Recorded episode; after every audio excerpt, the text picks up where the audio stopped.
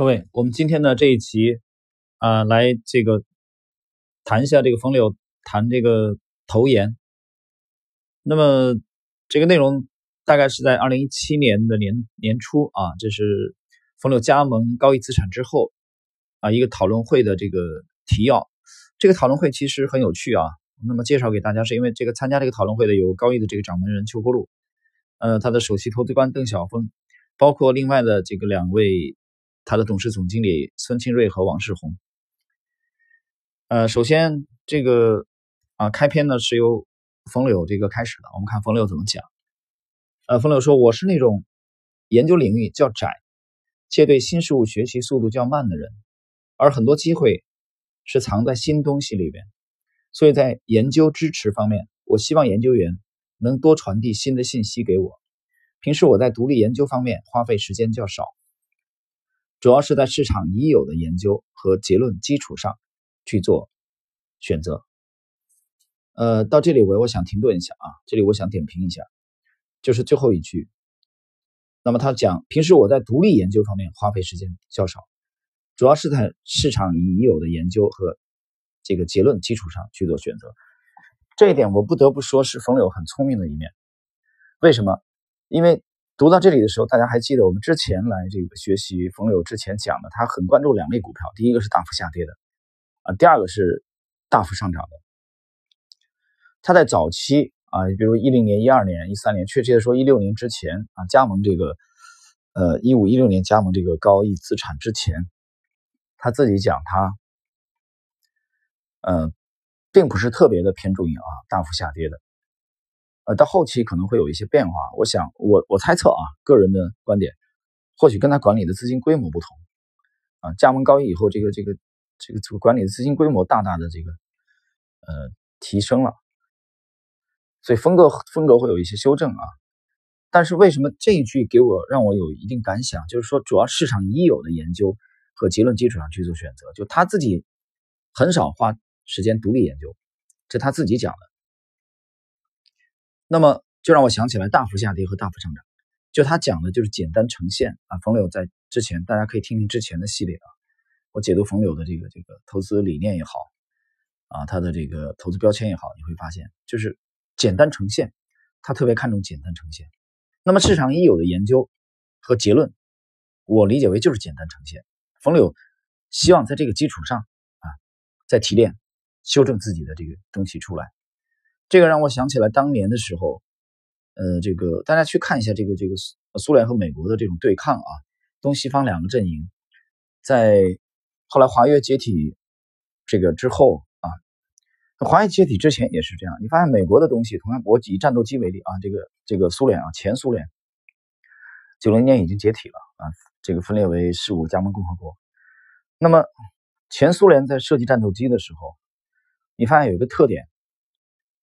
尤其是二战以后，或者说这个朝鲜战争以后，它的几代的战斗机有什么特点？就它并不是啊追求先发的，它其实很讲究跟随。但这个讲究跟随，我觉得就尖端科技这块实际上跟美国还是有差距的。我就举一个例子啊，你比如说，在这个第三代的典型战斗机的经典啊，美国出的是 F 十五啊，鹰，F 十六。这个战损，三代战斗机的这个主力啊，标配就是 F 十五 F 十六，大量的装备盟国，比如说以色列，比如说日本，比如说韩国，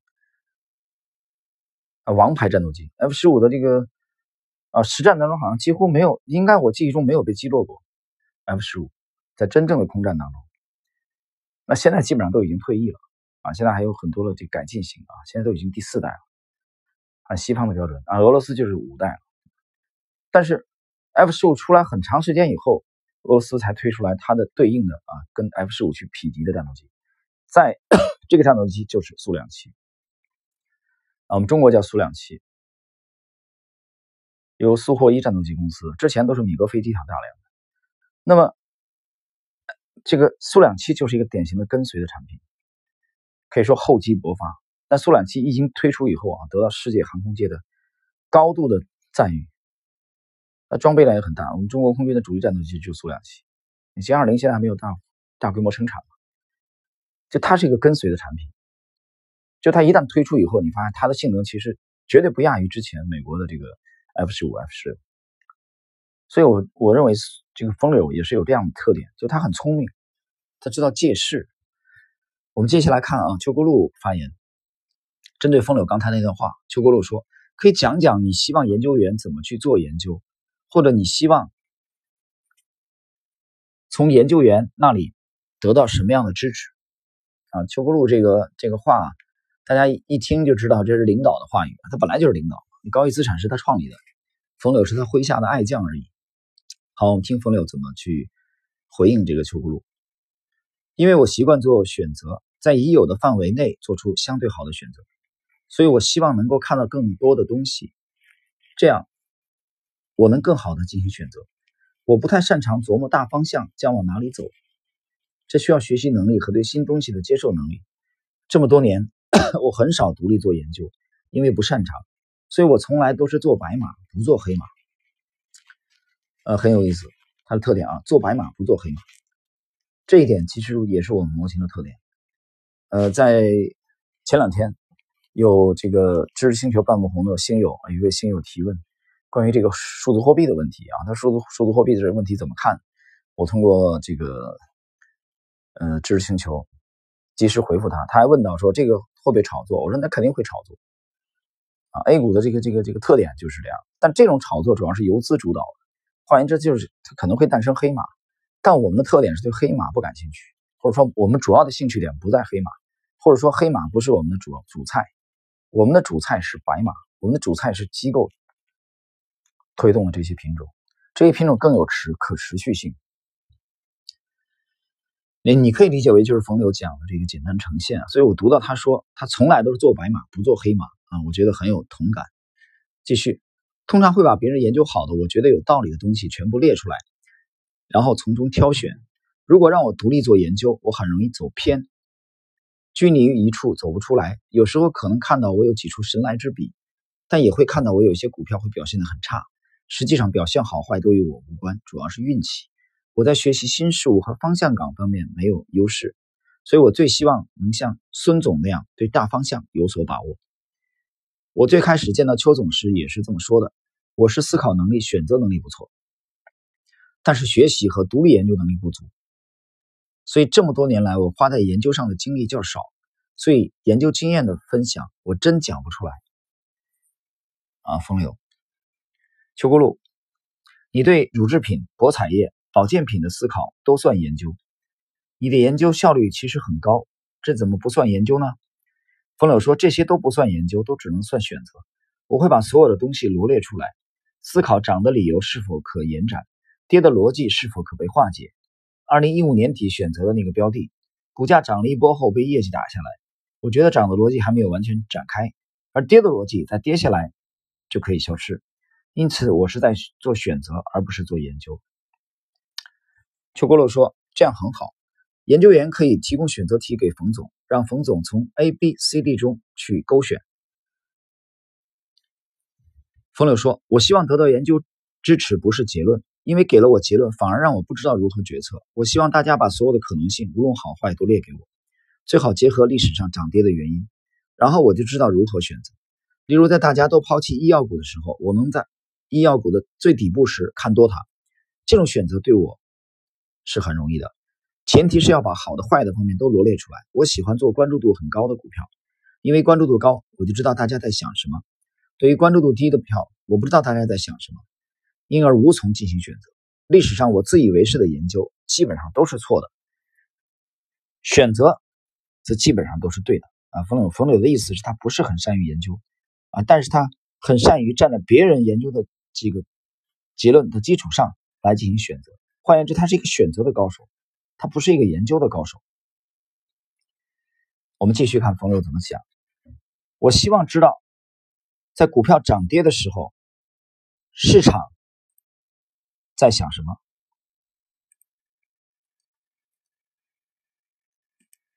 啊，最好有一个进程图，这样我就知道如何选择。不是我看到了别人看不到的东西，而是我觉得是市场展现出一个逻辑，又展现出另一个逻辑。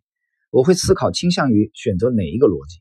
我们参与市场的时候，要听最强者的声音，尊重对手，跌的时候要听看空人的声音，涨的时候听看多的人的声音。市场是不断交替的，多的理由和空的理由都存在。市场演绎多的时候，要记住那里还有一个空的理由。当多方的理由不充分时，就选择加入空方。这个过程中没有我的见研究见解，更多的 是我的猜测和选边。啊，就选哪边站的意思。这个世界没有真相，我们认为的真相往往是一种偏见，或者说是一种阶段性的逻辑。这个世界太复杂，我没有办法去认知。我认为市场都是对的，关键是我们什么时候去选择相信什么。所以我不轻易研究，一般做选择。啊，冯柳强调了，他不研究啊，他只选择。研究员能把一个公司的好的方面和坏的方面罗列给我，同时有倾向性的观点，这样对我帮助很大，方便我更好的进行选择。我最需要的是进行全面的呈现，当然最好是。和过去股票波动结合起来的呈现，这样我能够去做选择。我这里要停顿一下，解释一下。他他讲了，他说他需最需要的是全面的呈现啊。其实这个全面，我觉得，呃，如果狭义的从基本面理解来说，他刚才讲了，就是涨这个跌的理由，就是多的理由和空的理由啊。他希望研究员提供的全面一些。但是广义一点，我觉得这个全面不单是要提供基本面，甚至还要提供技术面。你看，最后他自己画龙点睛来了一笔。他说：“当然，最好是和过去股价波动结合起来的呈现。那比如说股价的涨跌图和它的涨跌原因啊，之所以在冯柳手下跟冯柳配合的研究员的工作量，我认为是相当大的啊。换言之，他并不是不看图表的。所以从这个细节，我的解读是，他还是看图表啊。你或许认为他不是以图表为主，但他是看图表的一个价值分析的资管人士，有趣吧？很有趣啊。”看股价走势图的这个价值投资派的资管人士啊，基金经理真的是不是很多，不是很多啊。所以说，风柳非常另类。我们继续，我做这么多年股票，大部分的研究预测都没有实现。有的人奇怪，为什么我经常能在股价的最低区域去买，认为我的研究超越了市场，但其实并没有。我也是在读别人的研究报告，只是我在合适的时间进行选择。我非常重视主导趋势的逻辑，在下跌的时候，应该把所有看多的逻辑放在一边。全面理解看空的逻辑，当觉得看空的逻辑已经体现后，再去想看多的逻辑。过早思考看多的逻辑，容易出现偏见。我这里解释一下，他讲下跌的时候把看多的逻辑丢在一边，这个过程让我理解为就已经是我们趋势投资的向市场屈服，市场就是正确的。对，你换言之，就股价不断创新低的时候，你脑子里还是啊很多这个看多的逻辑，那不是很滑稽吗？对不对？好，他最后来了一句，他说：“当觉得看空的逻辑已经体现后，这句话怎么理解？我的理解是，结合图表来说，股价的跌幅已经相当之大，但怎么大，大到什么程度，如何量化，冯柳没讲。好，我们继续。另外，我是孙总啊，就是高毅的这一次也在现场这个讨论会的时候，另外一位董事总经理，嗯，孙清瑞的粉丝，他说我是孙总的粉丝。”因为孙总的方向很对，要站对大时代、大潮流，在鸡毛蒜皮里选择没有什么意义。谈这个鸡毛蒜皮啊，呃，我之前的专辑里边我讲了一个典故，是在台湾的著名的这个高手啊，历史写通俗小说的高手，就是高阳先生住的那个胡雪岩里边啊，胡雪岩那个就比如灯火楼台啊那个系列。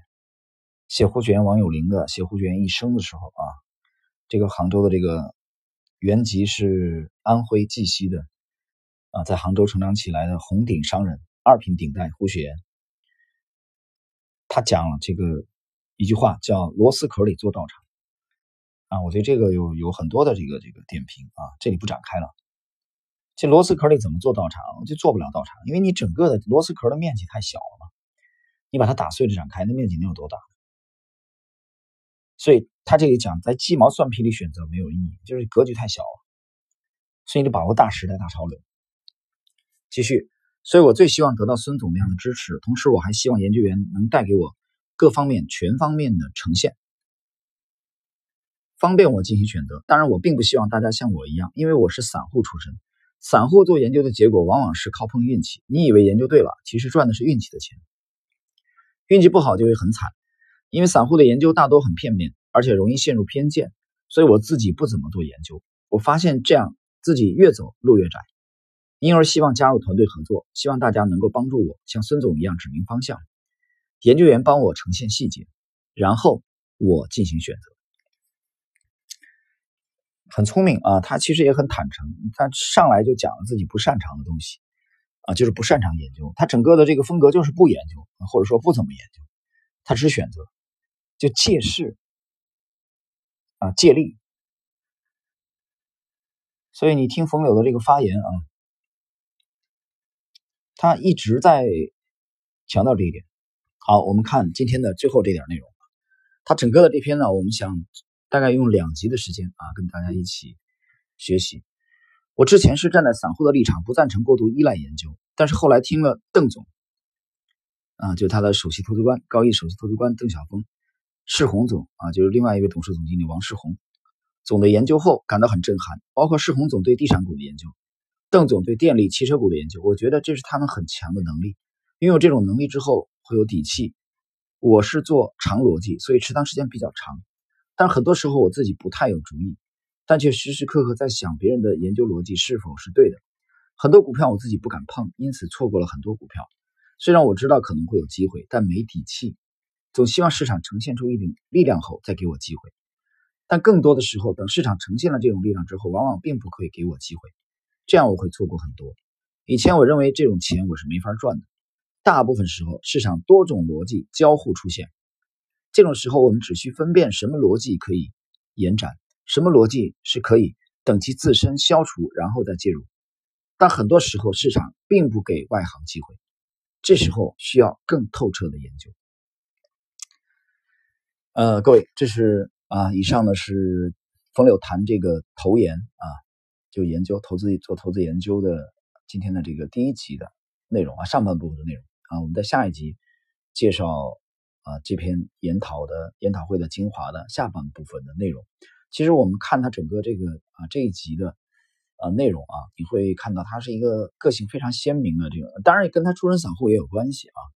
这个他不太做研究，或者很少做深度研究。在以前我们去解读朋友的时候，你会发现我讲啊，他不去，他讲过一句话啊，他说角度比深度重要。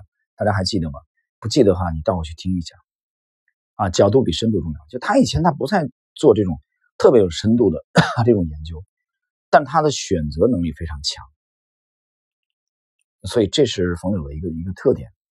好了，朋友们，今天时间关系啊，我们今天第一集的内容啊，冯柳谈投研的第一集内容。就到这里。